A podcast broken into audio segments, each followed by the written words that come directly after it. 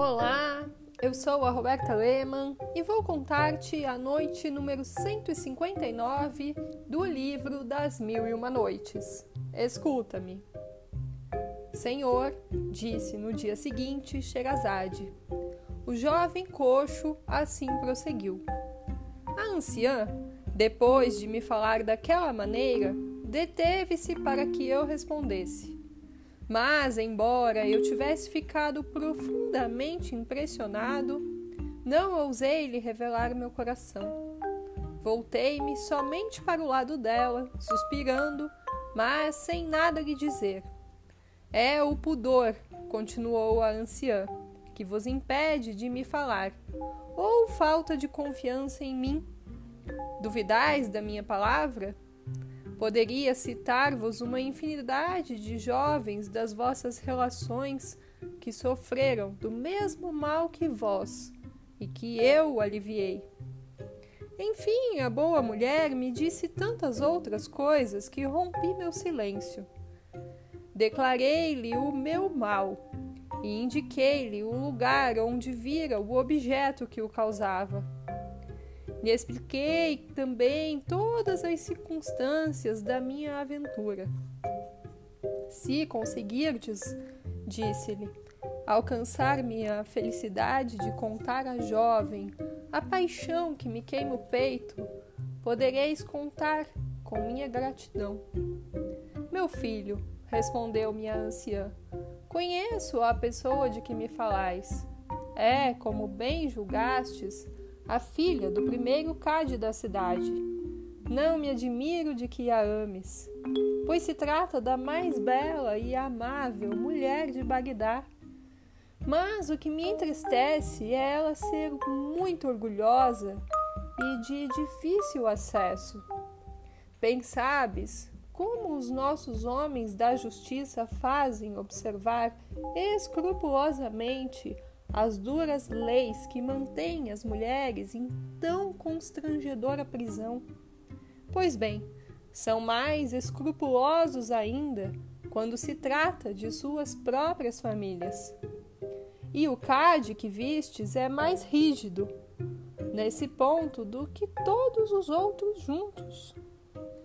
Como não fazem outra coisa senão repetir às filhas ser um crime sem nome mostrar-se a outros homens, elas ficam tão desconfiadas que nas ruas, quando a necessidade as obriga a sair, só têm olhos para caminhar. Não digo que a filha do primeiro Cade seja assim, mas isso não impede que eu tema encontrar grandes obstáculos, tanto com ela como com o pai. Provera a Deus que vós houvesses apaixonado por outra mulher. São muitas as dificuldades.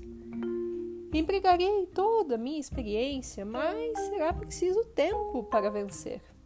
Não deixeis, contudo, de vos animar, e tende confiança em mim. A anciã me deixou, e como visse muito bem todos os obstáculos de que ela acabara de me falar, o temor de vê-la malograr aumentou o meu mal.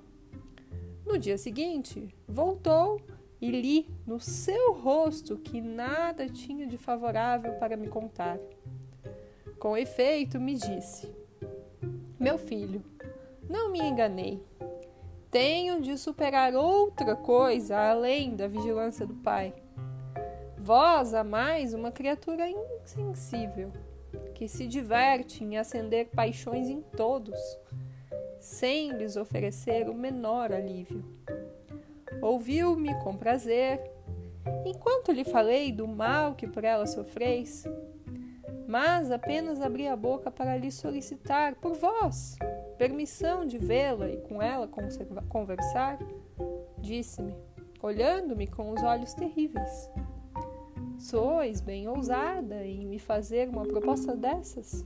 Proíbo-vos de voltar aqui, se pretendeis conversar sobre isso. Não fique triste, prosseguiu a anciã, que eu não cedo tão facilmente. E contanto que a paciência não vos falte, Espero conseguir o meu intento. Para resumir a minha história, disse o jovem, contar-vos-ei que a mensageira fez ainda, inutilmente, várias tentativas ao meu favor com a orgulhosa inimiga da minha tranquilidade. O meu pesar chegou a tal ponto que os médicos me abandonaram. Fui então considerado como o homem que só aguardava a morte. Mas a anciã me devolveu a vida. Para que ninguém a ouvisse, disse-me ao ouvido: Cuidei do presente que deveis dar-me pela boa notícia que vos trago. Aquelas palavras produziram em mim um efeito maravilhoso. Me levantei e lhe respondi com arrebatamento: O presente não vos faltará. Que tendes para me dizer? Meu caro senhor, prosseguiu ela, não morrereis, e em breve terei o prazer de vos ver em perfeita saúde e muito contente comigo. Ontem, segunda-feira, visitei a jovem que ia mais e a encontrei bem humorada.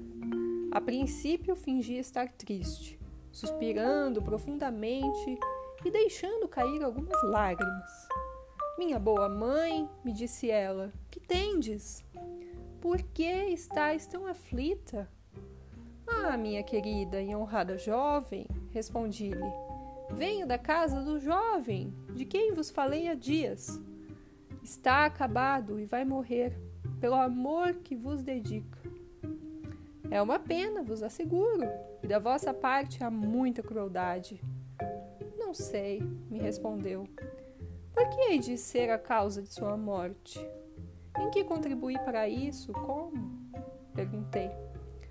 Não vos contei que se achava sentado diante da vossa janela quando a abristes para regar um vaso de flores. Ele viu esse prodígio de beleza, esses encantos que o vosso espelho vos reflete todos os dias, e desde aquele instante fenece. O seu mal chegou a tal ponto que está reduzido ao lastimável estado que vos, descrevi.